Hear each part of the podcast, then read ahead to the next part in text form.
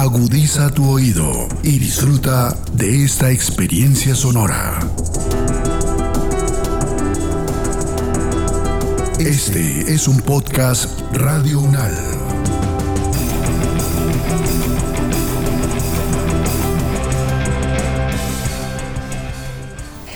Pues, 202 de la calle 44 al 2125 del apartamento 101. Calle 24 carrera 74 modelo.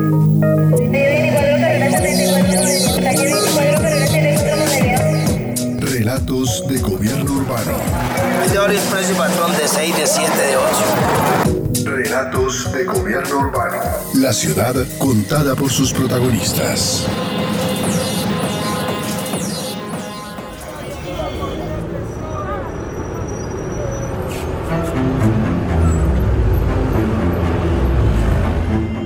Paso de Bogotá hacia la modernidad tuvo un inicio bastante acompasado y accidentado, que definió su lugar único en el contexto urbano hispanoamericano.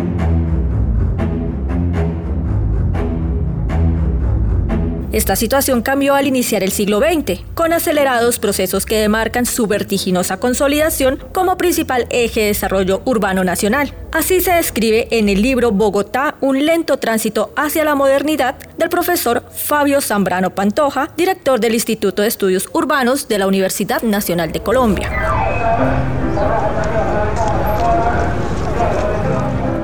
Bogotá es una de las ciudades que históricamente ha sido centro del país y por ello el profesor Zambrano explica cómo se dio el tránsito de la ciudad barroca a la ciudad moderna. El siglo XVIII fue un momento de profundas transformaciones en todo el mundo. En Europa los cambios en, en, el desarrollo económico son marcados, la geopolítica del mundo atlántico cambió y el nuevo Reino de Granada hay unas transformaciones importantes eh, resultantes del cambio de audiencia al virreinato. Esto implicó unas transformaciones institucionales profundas como fue la creación de un sistema administrativo dirigido por un virrey. Los virreyes comienzan trayendo unas cortes y con un, grupo de gobierno conformado por aristócratas españoles que transformaron la vida intelectual administrativa y el funcionamiento de la ciudad capital Santa Fe de Bogotá.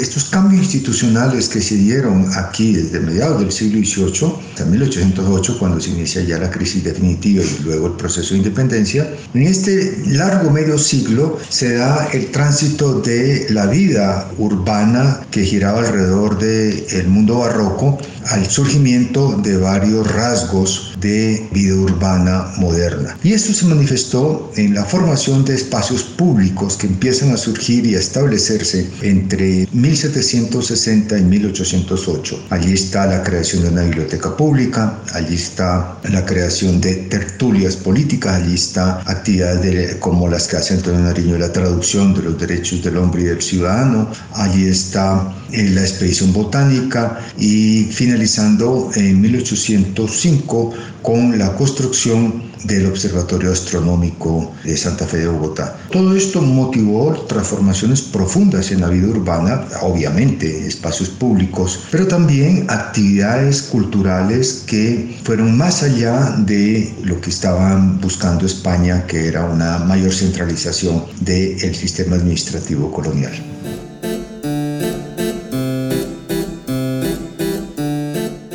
Proceso de independencia tuvo un impacto muy importante en Bogotá, porque la consolida como la urbe más relevante del país, así lo recuerda el profesor Zambrano. La crisis de independencia que se inicia en 1808 y que deriva hacia la independencia como guerra a partir de 1815 de una manera muy clara hasta 1824 va a tener un impacto impresionantemente fuerte en Santa Fe de Bogotá que desde 1819 se va a llamar Bogotá. El impacto está en primer lugar en lo que sucede fuera de la ciudad, es la destrucción de Cartagena, la destrucción de Santa Marta, de Monpós, de Honda, de Popayán De Pasto. Es decir, en otros términos, Bogotá va a perder la competencia de otras ciudades que podían ser rivales en la capitalidad. No solamente las ciudades del nuevo Reino de Granada, ahora la Nueva Granada, sino también la crisis de Caracas y la crisis de Quito, cuando se crea Colombia, más tarde llamada la Gran Colombia, Bogotá no tuvo competencia en ser la capital ni de la Nueva Granada ni de Colombia o Gran Colombia, como se la conoce. La ciudad fue poco afectada de manera directa por la guerra de independencia. No hubo destrucción física de la ciudad, no hubo incendios, saqueos. La intervención de Pablo Murillo en la invasión de la reconquista española sí estuvo acompañada de varios fusilamientos, encarcelamientos, extrañamientos, pero no fue afectada la ciudad al mismo nivel como lo fue Caracas o Cartagena o Monpós o Popayán o Pasto. La ciudad en cierta manera salió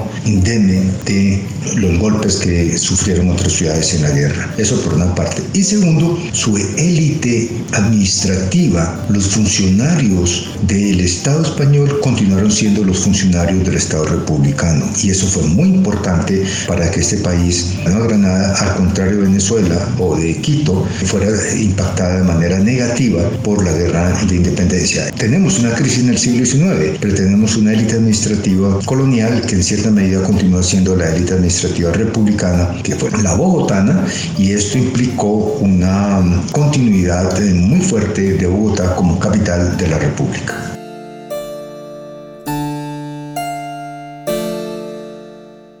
El espacio público es un elemento muy relevante en la modernidad de Bogotá. Desde el siglo XVIII estuvo presente en la vida de la ciudad hasta nuestros días.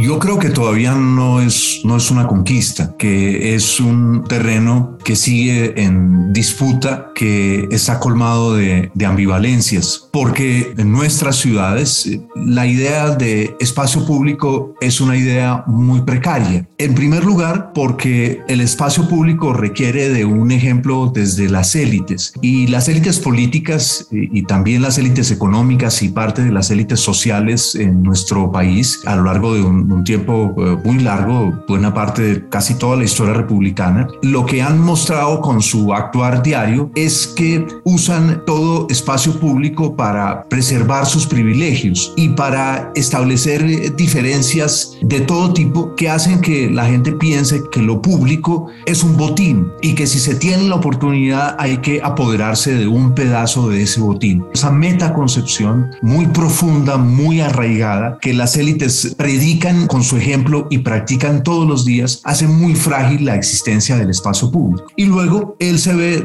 duramente socavado y hay una emergencia eh, muy fuerte en los últimos años de ese socavamiento por el hecho que el espacio público requiere que las personas no tengan que salir a trabajar masivamente al espacio público. Ese no es el caso de Colombia. Aquí prácticamente en, en algunos lugares de cada 10 empleos, siete son empleos informales y una parte de esos empleos informales se tiene como escenario el espacio público. Creo que asistimos, diría más aún, a raíz de los fenómenos sociales y económicos, entre otros la inmigración, a un nuevo proceso de erosión de la existencia de un espacio público entendido como un lugar al que la gente sale a caminar, a hacer deporte, a practicar todo tipo de actividades sociales y, y políticas, pero no a sobrevivir como es la realidad hoy de una gran ciudad como Bogotá.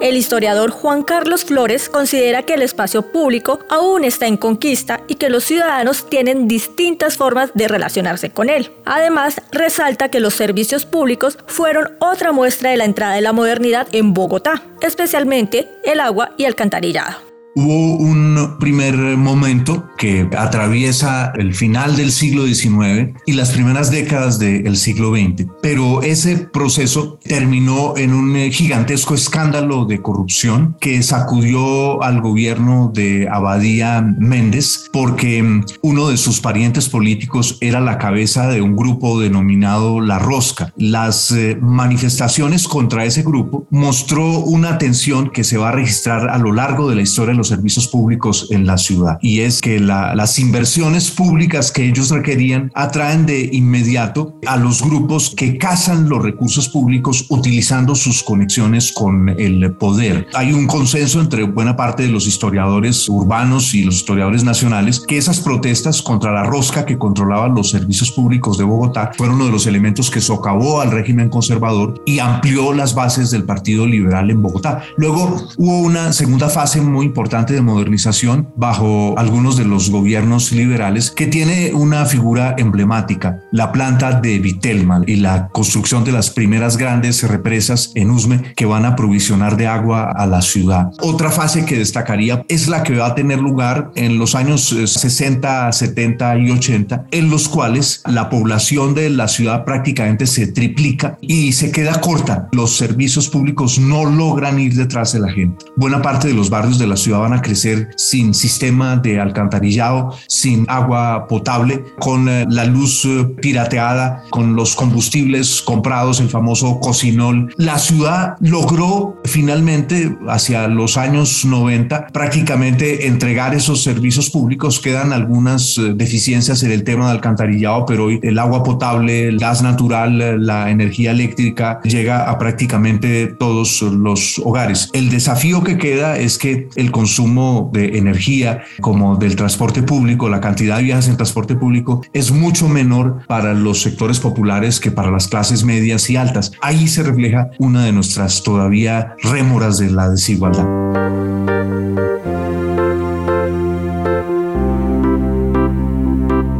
Ya en el siglo XX, otros espacios juegan un papel destacado en la ciudad y se convierten en referentes de la modernidad tales como la Avenida Jiménez, San Victorino, el río San Francisco y el Parque Tercer Milenio.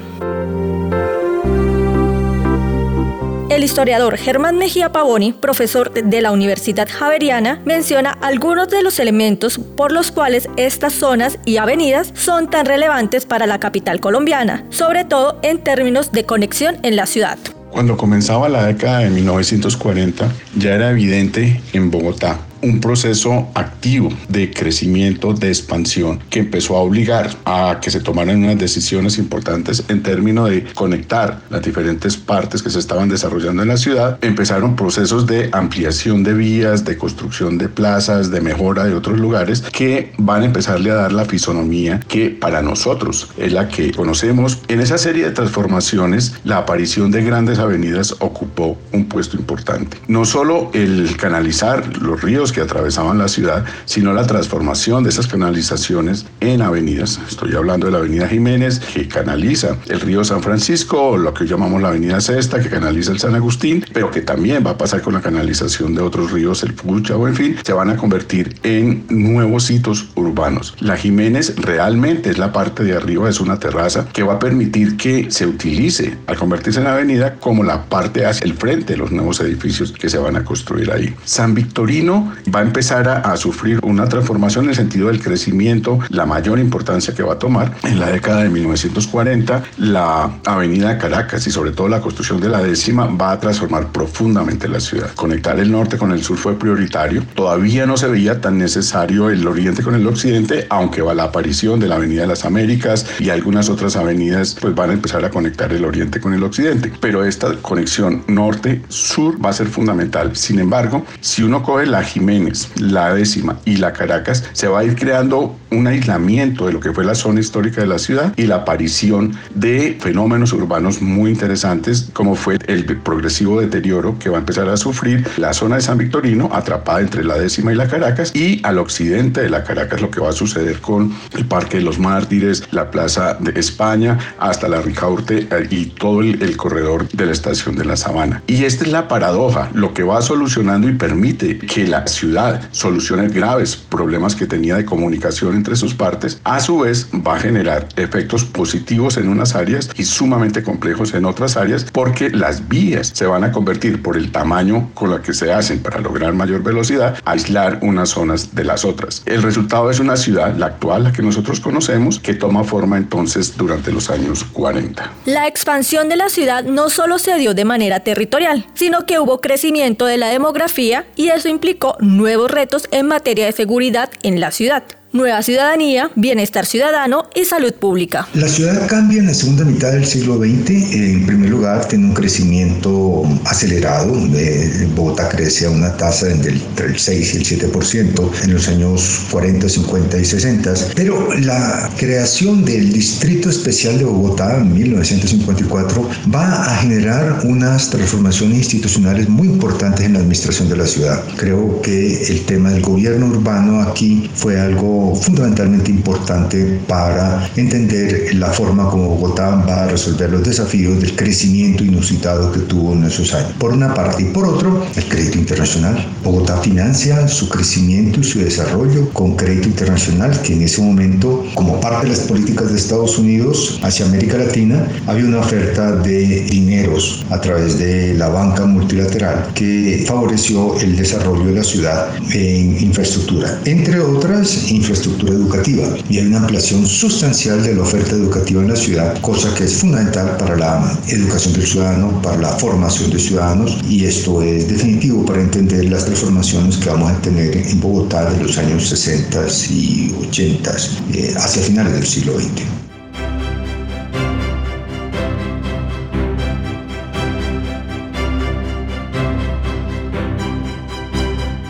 El profesor Fabio Zambrano asegura que el gobierno urbano es otro de los elementos fundamentales para entender el cambio de la ciudad, porque significó la manera de administrar Bogotá.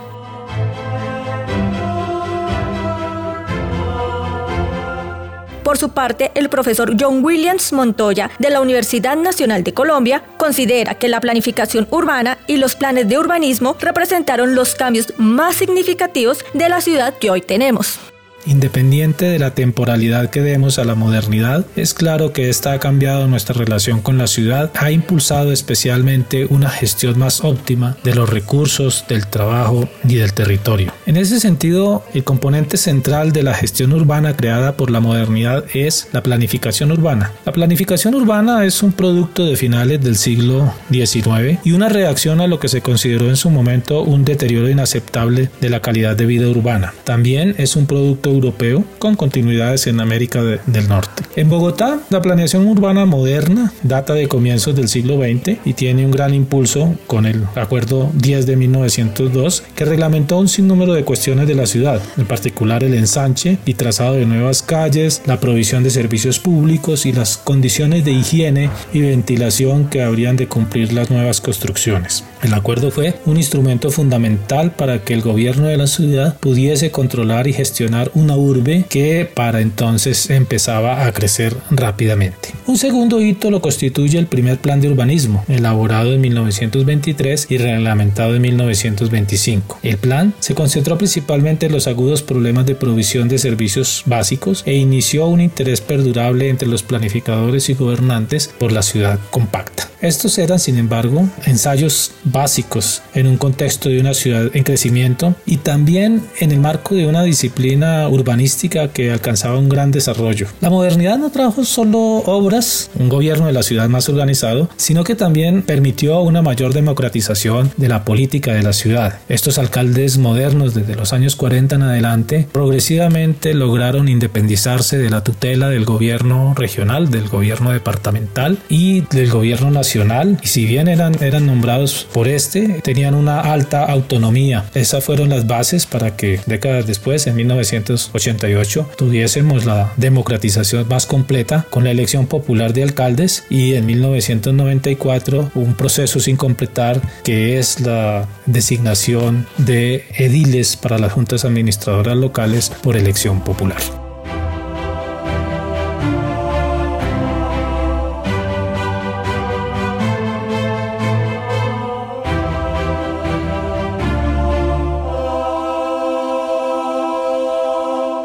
Urbanistas como Karl Brunner, Hans Rother, Bruno Violi, Germán Samper y Charles Le Corbusier, entre otros, marcaron el desarrollo moderno de Bogotá y las transformaciones de sus barrios y espacios, sumado al esfuerzo de políticos desarrollistas como Jorge Gaitán Cortés, Virgilio Barco Vargas y Enrique Peñalosa Camargo. Así lo resalta el profesor Montoya.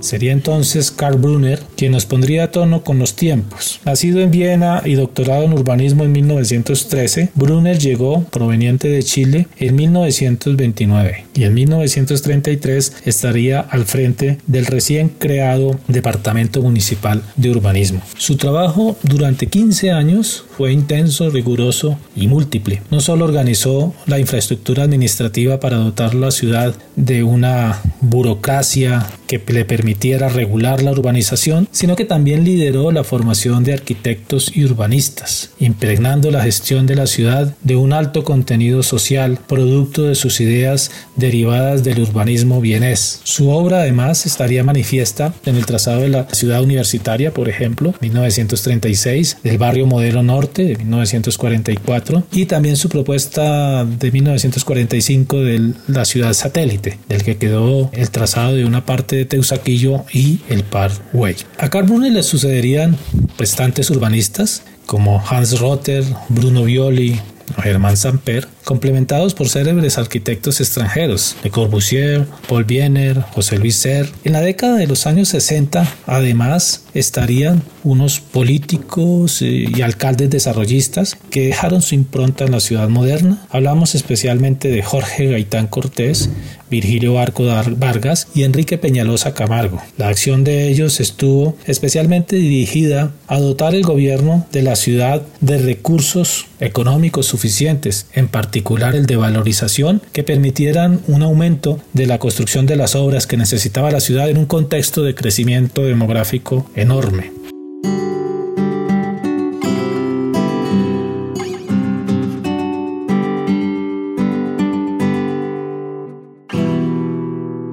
La colonia hasta nuestros días, Bogotá es una ciudad primada, que se ha transformado y tuvo un proceso de modernización interesante. Elementos como el espacio público y el gobierno urbano marcan el desarrollo de la capital colombiana y hoy en día tenemos un modelo de ciudad con unas dinámicas de interacción con los municipios que la llevan a pensarse en términos metropolitanos.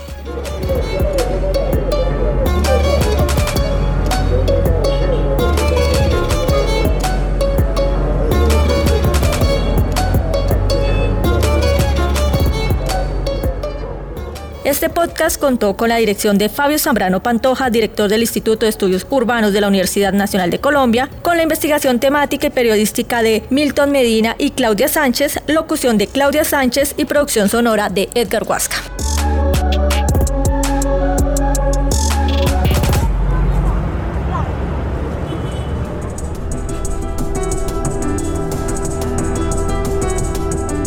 Las opiniones aquí expresadas son de entera responsabilidad de sus autores y solo comprometen a los realizadores de este podcast. No representan necesariamente el pensamiento de Radio UNAL ni la posición oficial de la universidad.